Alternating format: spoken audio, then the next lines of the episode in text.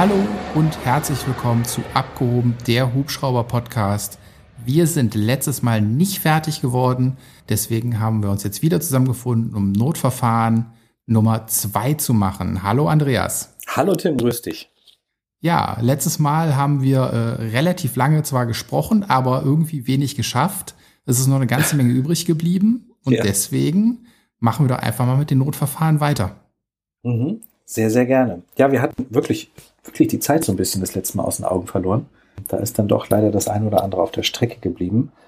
Was mir jetzt spontan einfällt zu dem Thema noch, was wir das letzte Mal nicht besprochen hatten, war, was machen wir denn eigentlich bei so einem Notverfahren? Also, vielleicht möchtest du das Beispiel mal von deinem Lieblingsnotmanöver nennen.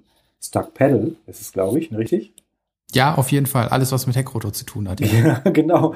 Vielleicht kannst du mal erklären, was, was kann denn im Flug passieren, dass du in so eine Situation kommst und was machst du dann? Ja, also wenn mir bei Stuck Pedal, wenn mir irgendwie was äh, in den Pedals blockiert ist und ich den Heckrotor nicht mehr ansteuern kann, dann ist das Allerwichtigste erstmal, dass man alle an Bord mit ins Boot holt und die erstmal darüber aufklärt, was jetzt gerade nicht mehr funktioniert. Und allererstes Thema ist immer Fly the Aircraft. Also erstmal gucken, dass man den Hubschrauber wieder vernünftig straight and level irgendwo fliegt und die Kontrolle über ihn behält. Mhm. Und jetzt, du bringst es ja auch deinen Schülern bei und oder überwachst es dann auch selbst. Wie ist das dann, was sagst du denen, was die jetzt dann machen sollen? Also angenommen, weiß ich nicht, Pedale stecken fest und ähm, mhm. jetzt sagst du dem Schüler, pass mal auf, wir haben ein Problem. Genau. Nach Fly the Aircraft, Analyze Situation. Also da muss man gucken, ne? wenn wir zwei Steuer eingebaut haben, funktioniert das bei unserem Nebenmann auch nicht, bei unserem Co-Piloten. Wenn wir also wirklich eine Blockage haben, dann muss ich die Checkliste zur Hilfe nehmen und das Notverfahren langsam abarbeiten. Mhm. Und dann fliegt ihr also weiter, ihr kommt, was macht ihr, einen steilen Anflug, einen flachen Anflug, einen normalen Anflug? Wie steht das bei euch in der Checkliste drin? Na, du willst direkt äh, konkret ja, in das Verfahren. Ich habe gedacht, genau. du wolltest erstmal so ein bisschen generell über Notverfahren, wie man Ach so, okay. wieso? Wir können auch generell über Notverfahren sprechen. Nein, ich dachte, du willst das direkt gleich schon auspacken, dieses Notverfahren. Sozusagen. Nee, dann lass uns da gerne beibleiben. Mhm. Ja, ähm, das kommt dann natürlich auch immer auf das Hubschraubermuster an, mit dem unterwegs ist. Wenn wir jetzt bei uns von der 145 ausgehen, dann ähm, sagen wir, wir gehen erstmal in eine sichere Höhe, irgendwas über 1000 Fuß Grund und fliegen mit einer Geschwindigkeit deutlich jenseits von Yankee erstmal gegen den Wind und fangen dann an, langsam die Geschwindigkeit abzubauen, um zu gucken, wie unser Hubschrauber ausgerichtet ist. Wenn die Heckrotorsteuerung blockiert ist, dann habe ich ja um die Hochachse keine Steuerung, keine Steuerungsmöglichkeit mehr durch die Pedale. Dann kann ich sagen, links ist meine gute Seite. Solange der Hubschrauber links ist, kann nicht so viel passieren. Da habe ich noch genug Power über. Und wenn er nach rechts überschlägt, dann weiß ich, hm, irgendwas stimmt hier nicht. Da muss ich wieder Fahrt aufnehmen. Und durch den Windfahren-Effekt, durch unsere, durch unseren Fenestron, den der Andreas ja schon mal erklärt hat, habe ich immer noch durch die Vorwärtsfahrt so ein Moment, was mein Hubschrauber gerade zieht. Ja, das jetzt mal so ganz schnell über den Daumen gesagt. Und wenn wir es schaffen, den Hubschrauber bis 40 Knoten zu verlangsamen und er ist immer noch auf der guten Seite oder ausgerichtet in unsere Richtung, dann kann ich äh, in einen sogenannten scharfen Anflug gehen, also in das wirkliche Notverfahren in Bodennähe über eine große Piste mit Wind, möglichst etwas von links und dann kann es losgehen. Ja, siehst du, aber komischerweise bei mir finden das auch ganz viele als ein ganz unangenehmes Manöver irgendwie. Das die überhaupt nicht gerne. Ich mag das auch. Ich finde das auch das ist eine tolle Sache, weil es eben einfach mehrere Sachen auf einmal koordiniert, kontrolliert sozusagen. Aber tja, bei meinen Schülern leider nicht. Ja, es ist halt, es ist halt sehr viel auf einmal. Es ist ein sehr, sehr komplexes Verfahren, was man auch nicht so ähm, mit zwei, drei Punkten einfach mal abgearbeitet hat, sondern es zieht sich relativ lange. Man braucht Geduld im Notverfahren. Ich sag mal, wenn man es übt und man, es soll schnell vorbei sein, so ein Verfahren ist nicht schnell vorbei. So ein Heckrotorverfahren, auch wenn man es erprobt, dauert halt schon mal Viertelstunde, 20 Minuten, wenn man es ausführlich bearbeitet. Und äh, im Ernstfall, ja. ne, und im Ernstfall kann das auch mal Stunden dauern, wenn ich nämlich zum Entschluss komme, hm, ich habe wirklich sehr wenig Power am Heckrotor was hilft mir dann, wenn mein Hubschrauber leichter wird und wie kann er leichter werden? Hauptsächlich durch Sprit rausfliegen. Und wenn mir das am Anfang passiert, kann das sein, dass ich einfach nochmal zwei Stunden einfach durch die Gegend fliege mit einem nicht mehr richtig funktionierenden Heckrotor. Einfach nur, damit ich weniger Gewicht habe am Ende. Mhm. Wie macht ihr das bei der Polizei, wenn ihr in so ein Manöver reinkommen würdet? Würdet ihr dann den Sprit leer fliegen oder würdet ihr sagen, nee, dann lieber irgendwie schnell, also in Anführungsstrichen schnell, ne, gescheit irgendwie unter? Ja, das ist, das ist, glaube ich, immer schwer zu sagen. Ne? Das kommt auch so ein bisschen darauf an, wie ist das passiert? Gab es dabei irgendwie einen großen Ruck im Hubschrauber? Gab es einen schweren Schlag? Hm, wenn ich das Verfahren fliege, würde ich das immer an einem großen Verkehrsflughafen fliegen, um im Zweifel auch die Unterstützung durch Feuerwehr und Rettung zu haben. Und da würde ich natürlich auch mal den Tower mit dem Fernglas drauf gucken lassen. Wie sieht mein Heck denn überhaupt aus? Erkennt man da überhaupt, dass da was passiert ist? Wenn der dann sagt, oh ja, da ist ein Riesenloch im Heckausleger, dann hätte auch ich nicht mehr die Ruhe, zwei Stunden durch die Gegend zu fliegen. genau, äh, wenn ja. der aber sagt, nee, das sieht eigentlich alles ganz normal aus wie immer, da ist nichts Auffälliges, dann ist das wieder so ein Ding, wo man sagt, naja, dann ist vielleicht wirklich nur irgendwo was in den Steuerstangen verbogen oder ein Kontakt in den Steuerstangen ist äh, eingekeilt, dann hat man vielleicht doch die Zeit, länger zu fliegen. Tja, ich bin, ich war auch unentschlossen. Klar würde ich gucken, ne, nächste Gelegenheit, runter, weiß ich nicht. Auf jeden Fall eine Asphalt, Asphaltpiste würde ich mir suchen, da rutscht man nämlich besser als im Gras. Ja, ja, kann, ja, das auf jeden Fall, aber ähm, ich weiß nicht, ob du den Vorfall von der MD 900 aus Niedersachsen kennst. Der ist aber auch schon zehn Jahre, knapp über zehn Jahre her, die in Hannover von der Bahn gerutscht ist, mitten im Heckrotorverfahren.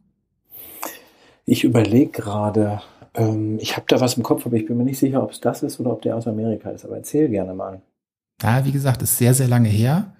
Ähm, Kollege war damals relativ frisch aus der Ausbildung auch, hat das Verfahren super abgeflogen. Das einzige Problem war, um ausgerichtet zu sein, musste er, ich meine, es waren 80 Knoten, das war auf jeden Fall eine sehr hohe Geschwindigkeit, Mhm. fliegen, mit der er aufgesetzt ist. Und das ist halt deutlich schnell. 80 Knoten, so 150 kmh. Wenn ich damit auf eine Piste aufsetze, da rutsche ich sehr, sehr lange und sehr, sehr weit. Und ähm, der ist, ich weiß es jetzt gar nicht, wie rum die MD dreht, der ist auf jeden Fall auf der richtigen Seite. Ich meine, er ist rechts auf der Piste aufgesetzt und ist dann durch dieses Drehmoment beim Pitch wegdrücken nach links weggedriftet und ist dann mit einer ganz kleinen Restgeschwindigkeit nach links von der Piste abgekommen und dann doch noch umgekippt. Bang, ja. Mhm. Aber also alles gut, sauber, sauber gefahrenes Notverfahren, äh, sauber geflogenes Notverfahren und sind beide gesund ausgestiegen und alles gut. Also das heißt in so einem Fall besser immer Frankfurter Flughafen. Die werden sich freuen. Ja, wir sagen hier bei uns in der Gegend immer Köln, ne, hat auch drei Pisten, eine ehemalige Space Shuttle Ausweichpiste, vier Kilometer lang. Also da hat man auch genug Platz. Das stimmt, ja. Siehst du mal, ja, ich habe, es gibt ja auch, glaube ich, sehr bekanntes Video aus Amerika und so weiter. Da ist einer, der bringt den Hubschrauber wirklich bis zu diesem Punkt, wo er langsam wird, dann die Nase relativ gut in der Mitte ist, den Punkt aber verpasst, den Hubschrauber abzusetzen und dann fängt er sich an zu drehen und dann haut er doch noch einen Pitch runter und bleibt stehen. Mhm. Ähm, das ist schon sehr spannend, das stimmt, ja. Und ich bin mal mit, ähm, ich habe ja früher viele ausländische Schüler gehabt. Ich bin mal mit einem aus Kanada geflogen und der hat gesagt, Andreas, du hast überhaupt nicht den Platz. Da ist dann der nächste Flugplatz irgendwie 2000 Kilometer weg oder 1000 Kilometer oder sowas, ja. Mhm. Der überhaupt eine Asphaltpiste hat und der hat mir das dann mal gezeigt, wie man das auf die Stelle macht. Das war auch super interessant. Also das geht natürlich theoretisch auch mhm. so, ja. Mhm. Aber der hat das irgendwie immer so hingezaubert, dass das wirklich, egal bei welcher Beladung, egal von wo der Wind kam, immer auf die Stelle mit Pitch und nochmal hier eine Kurve und da und das dann schön ausgefädelt. Also sehr beeindruckend, wie die das da oben dann beigebracht bekommen, ja. Dass die, egal wo sie sind, immer das auf die Stelle hinkriegen. Mhm. Das kenne ich nur bei High Power Situations, wenn du also zu viel Drehmoment am Heckrotor hast, dass du dann quasi im letzten Moment dir nochmal das Bodenpolster durch so einen äh, schrägen Flair wegdrückst Mhm. Und dass du dann auch auf der Stelle absetzen kannst. Oh, das kenne ich nicht. Das kannst du mir gerne mal zeigen. Das müssen wir mal zusammen fliegen. Ja, kann ich gerne mal. Es ist ein sehr schönes Manöver, aber ähm, ich glaube, so eine High-Power-Situation in der Realität ist sehr unwahrscheinlich. Ja, weil wir trainieren es gar nicht, High-Power-Situation, also mhm. Heckrotor. Gar nicht.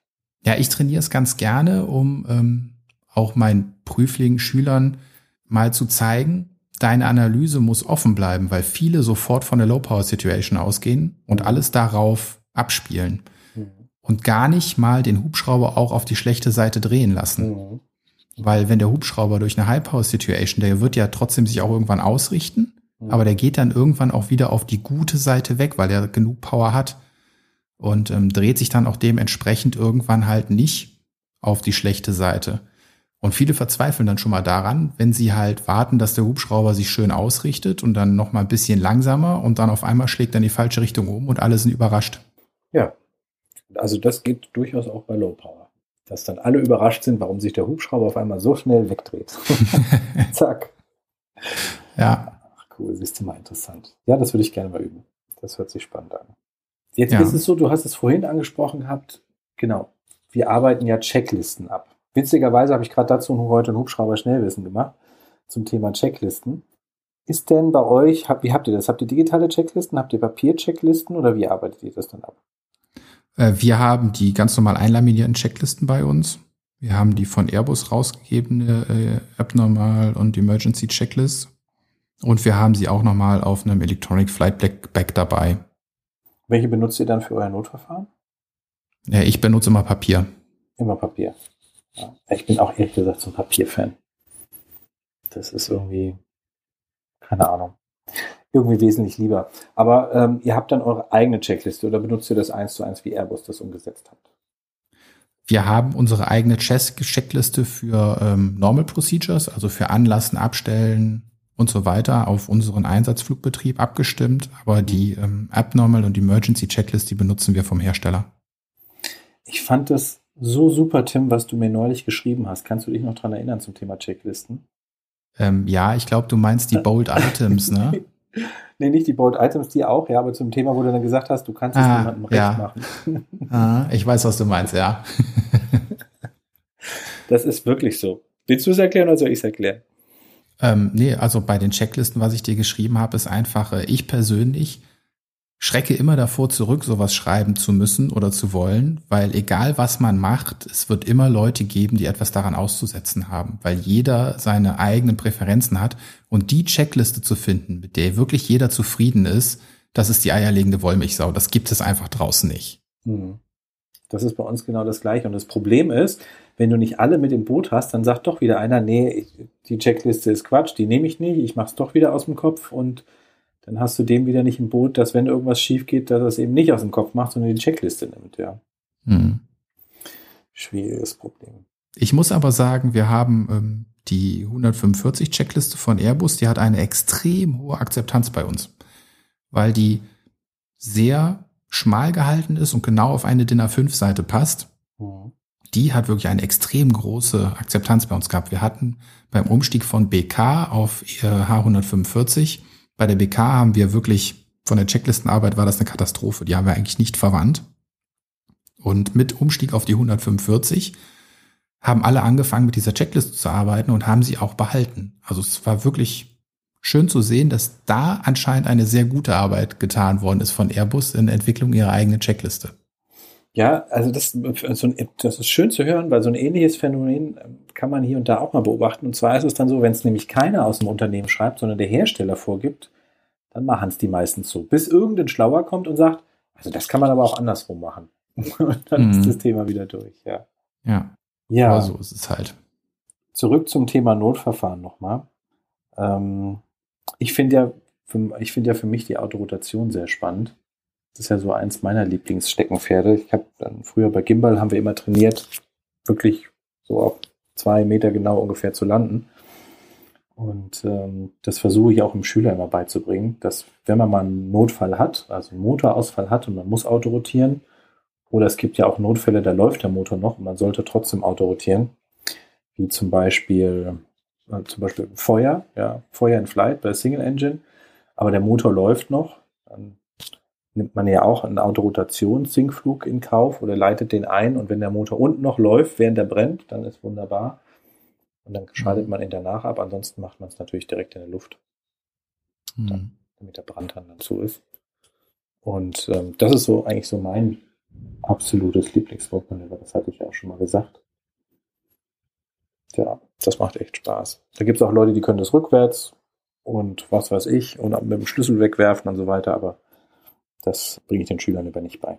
Ja, aber wo du bei der Autorotation bist, dann äh, erzähl du doch mal den Leuten, wie so eine Autorotation Step by Step überhaupt abläuft. Ich glaube, die meisten, die sich hier den Podcast anhören, haben schon mal was davon gehört und können sich was darunter vorstellen, aber vielleicht nicht, wie es dann geflogen wird. Mhm. Also eine Autorotation läuft ja, wenn wir sie trainieren, im Trainingsmodus, sage ich jetzt einfach mal ab, wir realisieren praktisch, oder wir tun eher so, Mist, der Motor ist ausgefallen. Was müssen wir jetzt machen? So, das Wichtigste ist, wenn der Motor ausfällt, dass ja praktisch innerhalb von, ich sag mal, in Realität, wenn es wirklich so wäre, innerhalb von einer Sekunde ungefähr der Pitch unten ist. So trainieren wir das aber nicht, weil das Problem ist, das ist natürlich eine große Belastung für einen Hubschrauber und du willst ja auch nicht irgendwie so eine Art Schwerelosigkeit im Cockpit erzeugen, was ja passieren kann, wenn man den Pitch, den ich ja an der linken Hand habe, so schlagartig runterdrücke. Ähm, aber was ich dann vorher abspreche mit dem Schüler und mein Signal ist, dass der Motor ausfällt, indem ich ihm einfach sage Triebwerksausfall, dann leitet der Schüler diese Autorotation ein, also sprich den Pitch langsam nach unten machen ähm, den Stick ein bisschen zurück, sodass der Hubschrauber so ein Flair macht, ein Bremsflair. Wir gehen einfach mal davon aus, dass das im Vorwärtsflug bei, sagen wir mal, 100 Knoten passiert. Und dann reduzieren wir die Fahrt von 100 auf 70 Knoten. Und das hat den folgenden Hintergrund, wenn in Wirklichkeit der Motor ausfällt, bis ich reagiert habe und der Pitch unten ist, ist die Drehzahl, wenn ich jetzt mal einen Robinson-Hubschrauber nehme, schon schlagartig von 100% auf, sagen wir mal, 85% oder sowas gefallen und ähm, oder auch wenn man super schnell ist, vielleicht nur 90. Also es geht wirklich super schnell, dass diese Drehzahl ähm, zusammenbricht und dass man so schnell reagieren muss, weil halt natürlich die Blätter weiterhin so eingestellt sind, dass sie ja die Luft, damit wir oben bleiben, nach unten schaufeln. Also ist der Widerstand unglaublich groß, wenn der Motor ausfällt und kein Antrieb mehr erfolgt.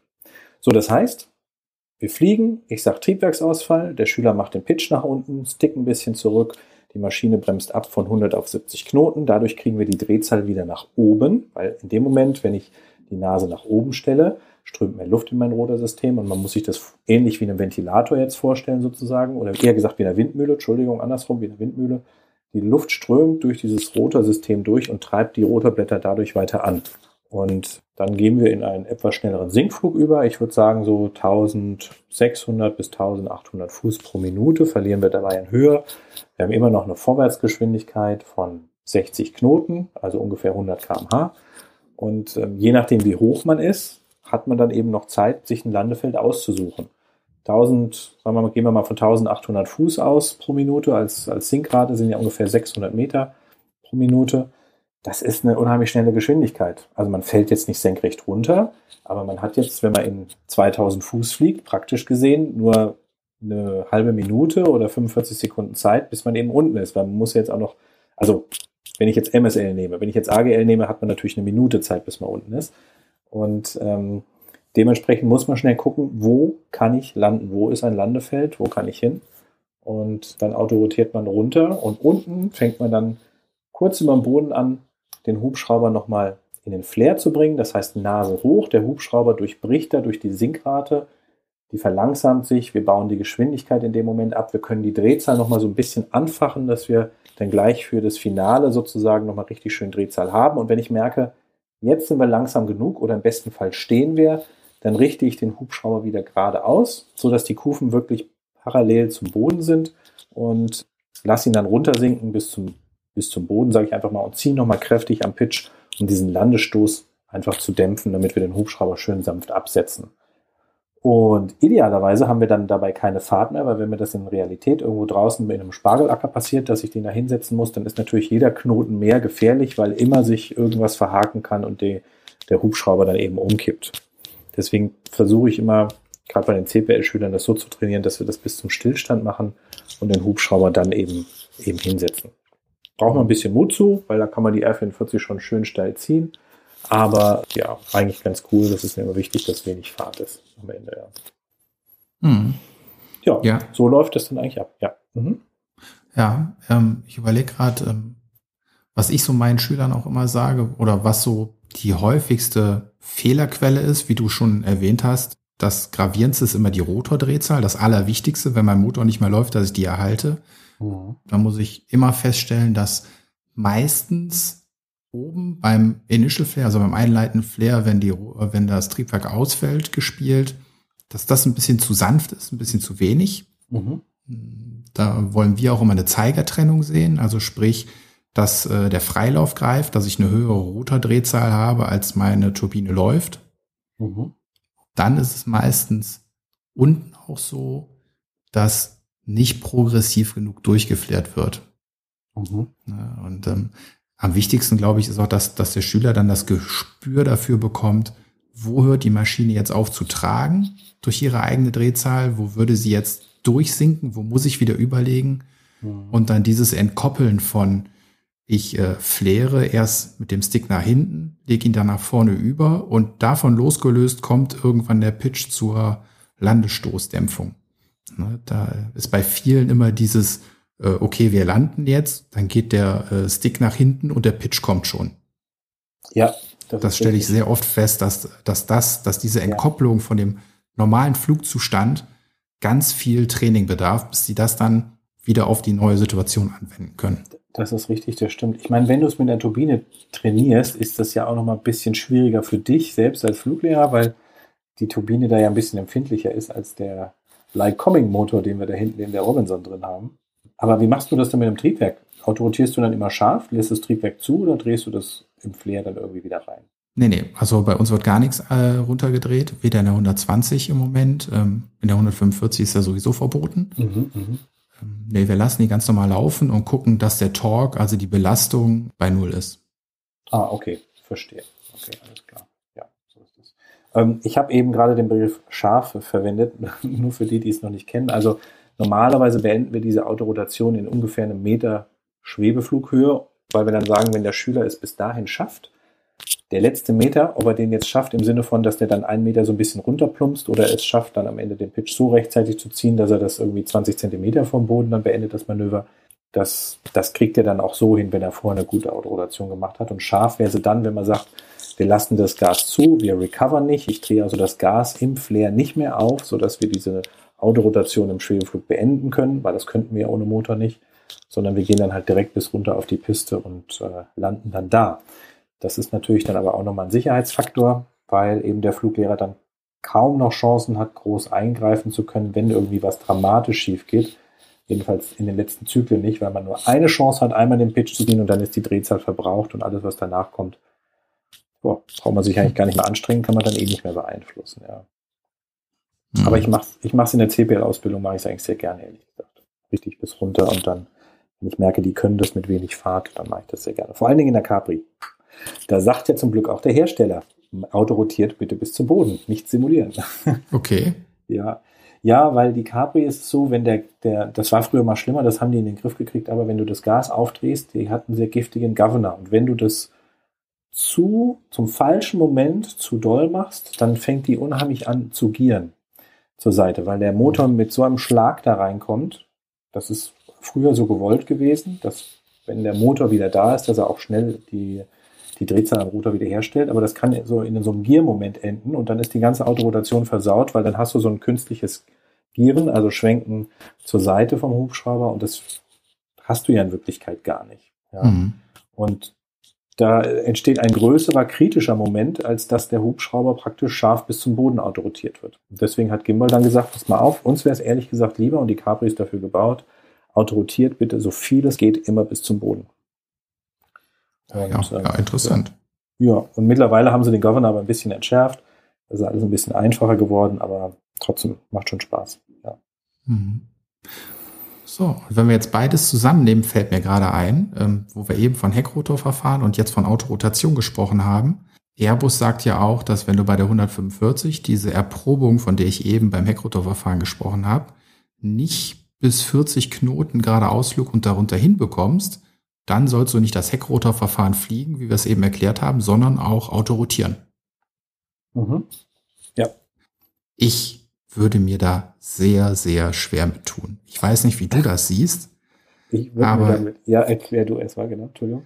Ähm, ich habe das Gefühl, dass wenn ich ein geeignetes Landefeld und wie du zum Beispiel eben Frankfurt angeführt hast, wo ich wirklich riesige Flächen habe, auf denen ich ausrutschen kann, auch vielleicht schneller als mit 40, äh, aber da kann ich mir immer den Zeitpunkt des Aufsetzens aussuchen, ob ich vielleicht doch noch mal eine Runde durchziehe, ob ich doch wieder beschleunige und sie jetzt eben doch nicht in dem Moment hinsetze. Aber wie du eben schon gesagt hast, wenn ich irgendwann die Autorotation einleite, natürlich sind die Triebwerke da noch da und ich kann bis zu einem gewissen Zeitpunkt durchstarten, aber irgendwo ist halt der Punkt, wo ich sage, und jetzt mache ich wirklich alles aus, weil gleich ist die Autorotation zu Ende und ich möchte dann unten ohne die Triebwerke landen, weil wenn ich den Pitch dann irgendwann wieder ziehe, dann führe ich ja wieder die Leistung dazu und eben auch am Heckrotor. Das kann man ja nicht trennen. Da weiß ich nicht, wie das äh, bei einer Autorotation mit einer Steuerungsblockade am Heckrotor ausgehen würde. Das wäre für mich viel zu ungewiss. Ja, ich finde es interessant, dass du das ansprichst. Also wir hatten jetzt gerade im letzten Simulatortermin genau das Thema und ich habe es dann auch mal, der Prüfer hat mir das mal hinten gemacht, zweimal die Situation, Heckrotorausfall und ähm, wir mussten halt mit 100 Knoten landen. Oder ja, 90 bis 100 Knoten waren es, mussten wir landen. Und dann haben wir gesagt, pass mal auf, jetzt probieren wir genau das Manöver mal eben, wenn wir das Auto rotieren müssen. Und da muss ich auch sagen, also mir war es lieber, die Maschine mit 100 Knoten, was ja echt schnell ist, jedenfalls für einen Hubschrauber, nicht für ein Flugzeug, die Kiste auf die Bahn zu setzen und dann zu bremsen an einem großen Airport, in dem Fall war es Marseille, als ähm, zu autorotieren, weil du hast auch, wenn die Triebwerke aus sind, das Problem, dass dein Heck sich trotzdem drehen kann. Du wirst mhm. ja viel langsamer, ne? du flärst, du wirst langsamer und dann fängt es sich auf einmal ein bisschen an zu drehen. Und das musst du dann im Bremsflair irgendwie auch noch am Ende so ein bisschen mit ausgleichen. Und das fand ich wirklich, auch wenn es geklappt hat, wesentlich schwieriger. Vor allen Dingen für einen Piloten, der vielleicht weniger Erfahrung hat, als äh, zu sagen, nee, da rollen wir halt mit 100 Knoten. Wo ist das Problem? Ja. Oder auf Kufen. Ich würde auch sagen, ja, auf Kufen, große Bahn, 60 Meter breit, 4 Kilometer lang, gehe ich lieber dahin als die Autorotation, weil das war schon, also muss ich sagen, im Simulator habe ich echt gesagt, nö, dann, dann lieber nicht. Ja, weil es ist ja irgendwie nichts schlimmer, als wenn ich dann doch noch mit 20 Knoten aus dem Flair rauskomme, aber auf einmal 50, 60 Knoten zu meiner Flugrichtung aufsetzen muss. Ne? Mhm. Und ähm, wenn ich, auch wenn ich mit 100 Knoten meine Kufen an den Boden bringe auf dem Asphalt, dann habe ich ja nur noch eine Dimension, die horizontale Dimension, wo sich der Hubschrauber bewegt und eben nicht mehr diese dreidimensionale Fortbewegung. Ja, das ist richtig, das stimmt. Also ich finde, ich habe damals auch lange mit unserem äh, Type Rating Instructor bei Airbus darüber diskutiert. Der war fest davon überzeugt, nee, er hat das auch selber schon mal gemacht und äh, das ist ein super Verfahren, Autorotation auch mit Stuck Pedal. Autorotation mit Stuck Pedal, ja, und Hydraulik off noch dazu, oder? Also ich habe es noch nicht gemacht, aber Autorotation mit Stuck Pedal. Ja. Autorotation. Ja gut, dann kommt vielleicht das gleiche raus wie, wie als wenn du gar keinen mehr hast, oder? Also, nee, stimmt ja gar nicht. Nee, du musst ja Autorotation, dann musst du ja das Triebwerk abschalten. Dann ist ja wurscht, ob du ja. Stuck Pedal am Ende hast dann, ja.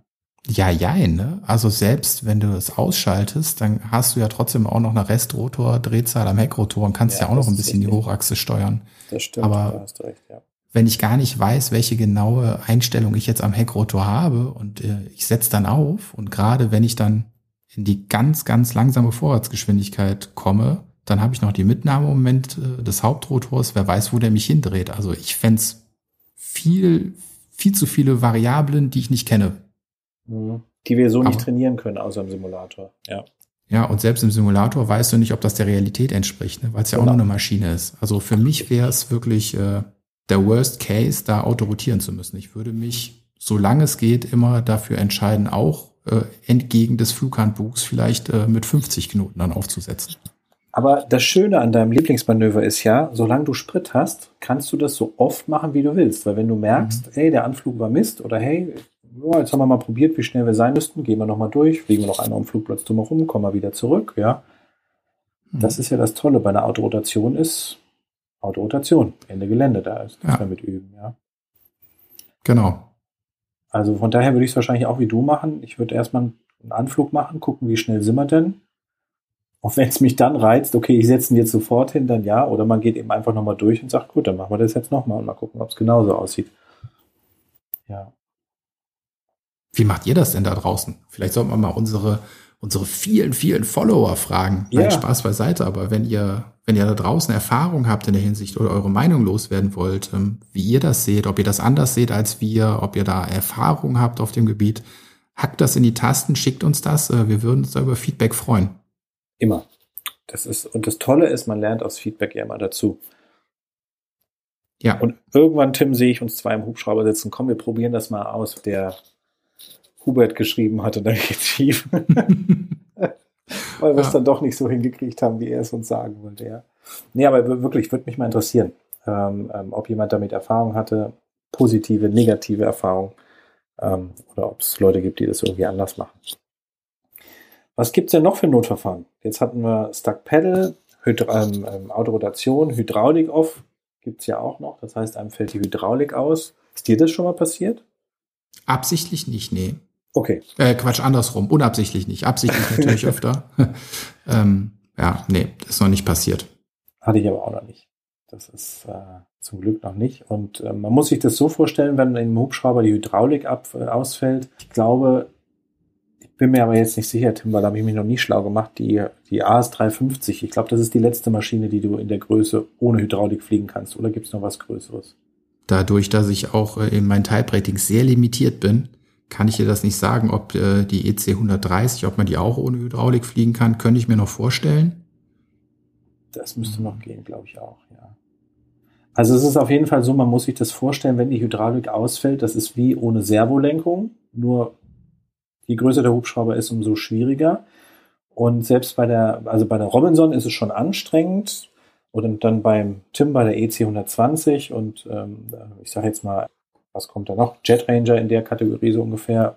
Das ist dann schon viel Kraft, muss man sagen. Und wenn man dann zweimotorig fliegt, dann hat man ohne Hydrauliksystem eigentlich überhaupt keine Chance mehr. Ja, Hydraulik ist, äh, das ist gruselig, dass diese ganz großen Hubschrauber nur noch mit Hydraulik zu fliegen sind und nicht mehr ohne, weil da einfach Steuerdrücke herrschen, die jenseits von Gut und Böse sind. Mhm. Ja, ich trainiere das mit meinen Schülern auch immer ganz gerne und die für die Privatpiloten, die lasse ich dann mit so ein bisschen Vorwärtsfahrt landen, wenn die Hydraulik aus ist, weil das einfach noch ein bisschen einfacher ist, dass der Hubschrauber so halbwegs so ein bisschen stabilisiert unten kommt. Und dann aber später dann bei den Erfahrenen, die müssen das dann auch im Schwebeflug können. Mhm. Aber das Größte, was wir ja hier Single Engine haben, ist die R66. Also ich, ich weiß gar nicht, die, ich kann mich nicht mehr dran erinnern, die AS350 oder den Jet Ranger, ob ich die schwebend hingesetzt habe, kann ich dir ehrlich gesagt gar nicht mehr sagen ohne Hydraulik. Wie, macht, wie ist denn das? Du weißt es doch, du bist doch hier der Held im Feld dafür. ja, also die 120, ich habe damals 2007 bis 2009 noch gelernt, dass man sie im Schwebeflug an den Boden bringt. Dann muss irgendwann mal was dabei vorgefallen sein, weil äh, es gab dann irgendwann mal die Änderung, dass man sie nicht mehr im Schwebeflug hinsetzen darf, sondern mit leichter Vorwärts hinsetzen muss. Mhm. In der Checkliste steht jetzt mehr oder weniger wortwörtlich drin, dass äh, unterhalb von 10 Knoten Groundspeed der Hubschrauber dann an den Boden zu bringen ist. Der ist unterhalb von 10 Knoten an den Boden zu bringen. Also darfst du ihn ja doch schweben, oder? Nee, es steht extra drin, dass äh, ein Hover verboten ist. Aha, okay. Also irgendwo zwischen 1 und 10 Knoten darf man sie an den Boden bringen. Aber das hat natürlich genau die Folge, die es haben muss. Der Flugschüler knallt die Maschine mit 9,9 Knoten Groundspeed an den Boden. Und ähm, dann ist man wieder in dem Thema drin, wieder ein Systemverständnis. Ja, die wollen nicht, dass du schwebst. Das heißt aber auch nicht, dass du in dem Moment, wo du sagst 9,9, zack, Pitch weg, du hast mhm. es geschafft, sondern dass man da dann, weil dann hast du im Prinzip genau das, was der Hersteller vermeiden wollte. Irgendeine ja. ungewollte Bewegung und Kipp-Attitüde. Äh, die kriegst du dann automatisch, wenn du mit 9,9 Knoten an den Boden knallst, dann hat der Hubschrauber ja auch irgendwo so einen Kippmoment nach vorne, weil er von jetzt auf gleich die hohe Reibung am Boden hat. Richtig, also die, genau, so ist es ja. Macht ihr das denn auf Asphalt oder auf Gras? Nee, das machen wir zum Schutz der Kufen auf Gras. Ja, wir auch. Mhm. Ja, aber wie Ach, gesagt. Mal, das ist ja interessant. Das macht man dann äh, zwei, dreimal und erklärt dem Schüler dann auch, warum das jetzt nicht gerade 9,9, sondern lieber äh, zwei Knoten sind und dann geht das auch mit der Zeit. Aber die haben halt irgendwie Angst davor, irgendwann ins Schweben zu kommen unbeabsichtigt, weil das ist ja verboten und das ist ja dann bestimmt super gefährlich, wenn das verboten ist. Hm. Das ist natürlich ja, nicht. Natürlich kannst du den Hubschrauber auch noch schweben. Es ist halt bloß laut Flugplanbuch nicht erlaubt. Das ist aber, lustigerweise fällt mir da dann wieder das Stuck Pedal ein, wo dann die Schüler Angst haben, dass die Nase zu schnell auf die andere Seite wandert und die schon irgendwie immer tiefer, tiefer sind und am liebsten schon, bevor die Nase in der Mitte ist, schon den Hubschrauber auf den Boden drücken, damit sie bloß nicht überschießen können. Ja, wo ich mhm. dann mal sage, hey, lasst euch Zeit, kann nichts passieren, ja, nur nicht hektisch reagieren und die Fahrt zu schnell rausnehmen. Ja. Mhm. Ja, ist halt immer schwer, ne? Also ist halt auch schwer an den Schüler gebunden. Also ich mach's auch gerne, wenn sie dann erfahrener sind, dass ich sage, lass sie ganz bewusst so fünf Grad auf die schlechte Seite kommen, kontrolliert. Weil in dem mhm. Moment, wo du dann den Pitch das kleine bisschen wegdrückst, kommt sie ja wieder in die Mitte, weil ich weniger Power brauche. Ja. Aber das ist natürlich gefährlich, je nachdem, wie grob motorisch äh, mein Delinquent da vorne dann ist. Äh, diese, diese fünf Knoten und diese Marge, die der Hubschrauber die, auf die schlechte Seite drehen kann, die ist auch ganz schnell überreizt. Das stimmt. Und die stehen ja bei so einem Manöver, wenn sie es selten erst geflogen haben, echt unter Stress in dem Moment, weil einfach so viel passiert, ja. Ja. Das ist einfach so. Gut, was haben wir noch? Du, ich würde gerne mal äh, von der letzten Folge noch, äh, da haben wir auch so ein bisschen, das waren ja nicht die klassischen Notmanöver von der Maschine aus, sondern mehr so Umwelteinflüsse wie die schlechte Sicht nach außen. Da ist mir auch nochmal geschrieben worden, dass das natürlich super schwierig ist für junge Piloten, weil sie dann von Älteren vielleicht belächelt werden oder gerade für Frauen, die sich dann auch noch aufgrund von schlechtem Wetter dazu entscheiden, nicht zu fliegen. Einmal nach da draußen. Leute, die sagen, dass ihr irgendwelche Mimis seid und euch nicht traut, lasst die reden. Das sind die, die richtig Mist bauen und im schlimmsten Fall sich vom Himmel schießen. Das passiert schon guten Leuten manchmal. Aber wenn das vernünftige, gute, erfahrene Piloten sind, die werden euch auf die Schulter klopfen und euch gut zureden, weil jeder muss nach seinem Leistungsstand und seinem Bauchgefühl an dem Tag entscheiden. Man ist auch nicht jeden Tag gleich drauf. Wenn ihr euch dazu entscheidet, als Pilot in Command nicht zu fliegen, aufgrund von was auch immer, und sei es, das Wetter passt euch heute nicht so, ist das immer die richtige Entscheidung und lasst euch da niemals reinreden. Danke dir, Tim. Das hast du toll gesagt und toll zusammengefasst. Wirklich. Es ist wirklich so, ja.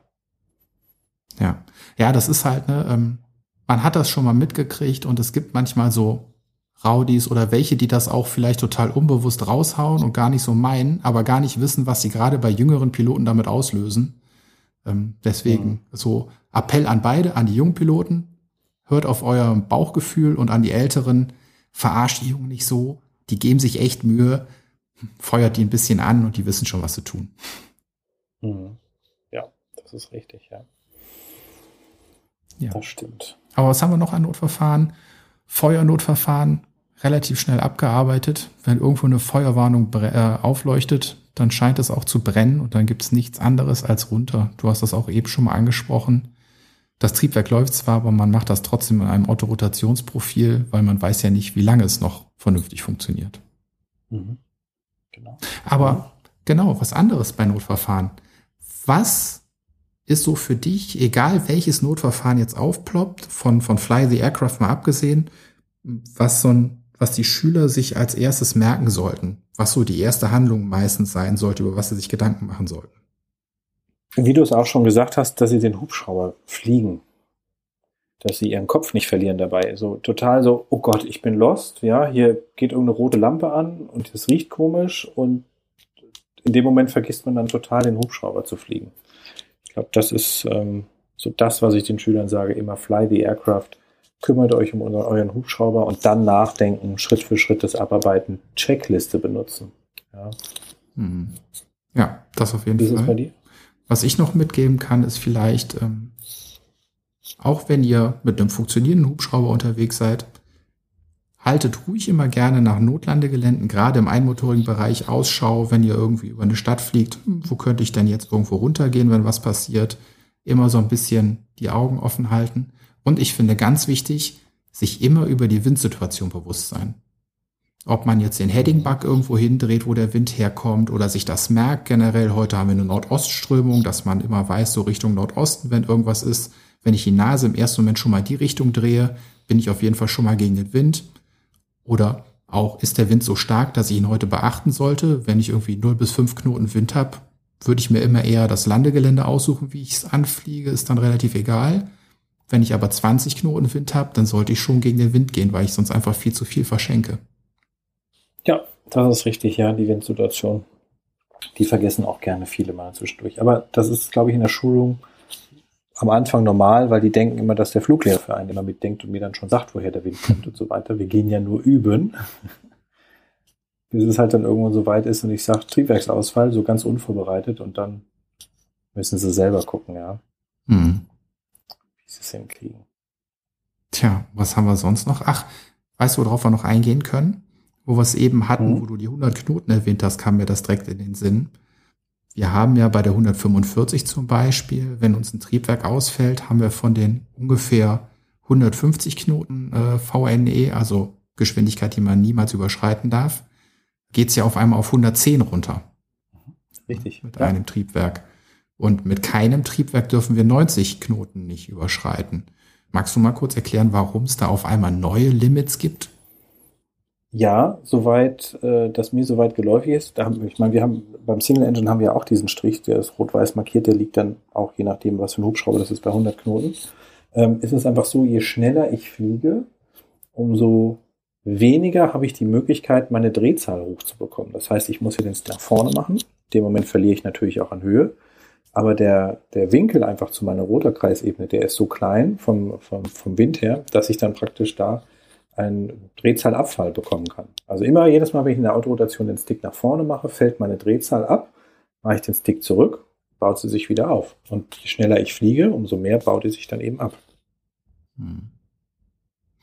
Ja, uns hat man zusätzlich noch erklärt, ähm, dass du natürlich, wenn du bei der Maximalgeschwindigkeit bist, auch den maximalen Anstellwinkel der Blätter im Prinzip hast.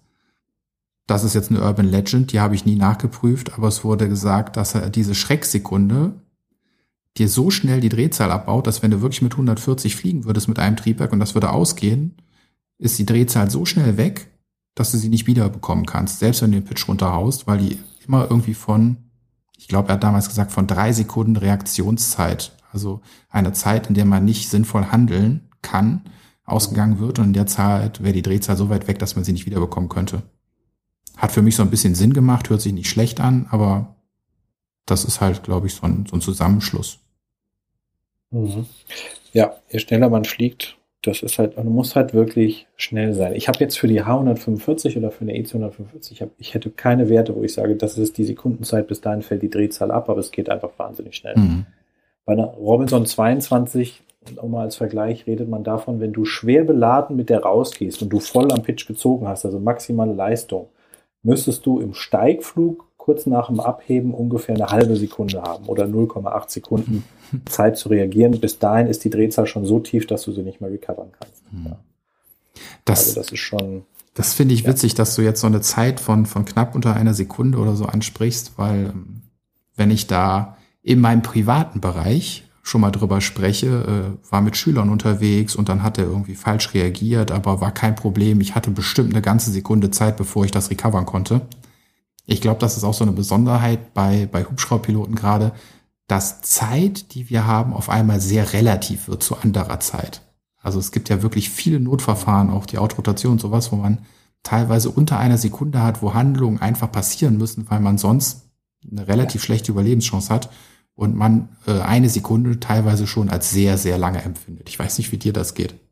Also ich kam ja zum Glück noch nie in die Situation, dass ich, dass ich innerhalb von einer Sekunde reagieren muss, aber ja, also es ist halt einfach wirklich, wo man sich bewusst sein muss, fliege ich mit so einem Hubschrauber, bin ich so schwer beladen und im blödesten Moment fällt mir das Triebwerk aus und das ist nun mal beim Start, wenn ich halt wirklich viel Leistung brauche und sehr tief bin, dann habe ich ein Thema, weil wenn die Drehzahl halt so schnell abfällt, ich kann sie ja nicht mehr recovern. Ich bin ja dann direkt schon unten am Boden. Hm. Ja. ja, ich meinte, ich meinte auch nicht nur auf die Autorotation bezogen, sondern generell mit Schülern. So. Also auch wenn die mal irgendwie beim Hovern äh, durch irgendwas dann komplett ins falsche Pedal treten und du dich erstmal um 720 Grad drehst und das dann langsam abfangen musst und sowas. Ähm, da gibt's schon immer ganz, ja. ganz witzige Situationen. Also im Nachhinein witzig. Das stimmt, da gebe ich dir recht. Also in dem Fall kann eine Sekunde auch sehr lang sein. das ist richtig. Ja das stimmt. Toll, Tim. Die Zeit ist schon wieder um. Haben wir es schon wieder geschafft. Jetzt hat es aber auch gereicht mit den Verfahren, glaube ich. Ne? Jetzt sind wir eigentlich ganz gut durch. Außer, außer irgendwer will noch unbedingt zu irgendwas irgendwas hören.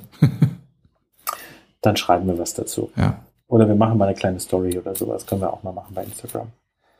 Super, Tim. Also ja, wie gesagt, ich fand es wieder sehr interessant, weil ich auch schon wieder von dir ein paar neue Sachen wieder dazugelernt habe. Ich bin gespannt, ob uns jemand schreibt und wenn ja, was er schreibt.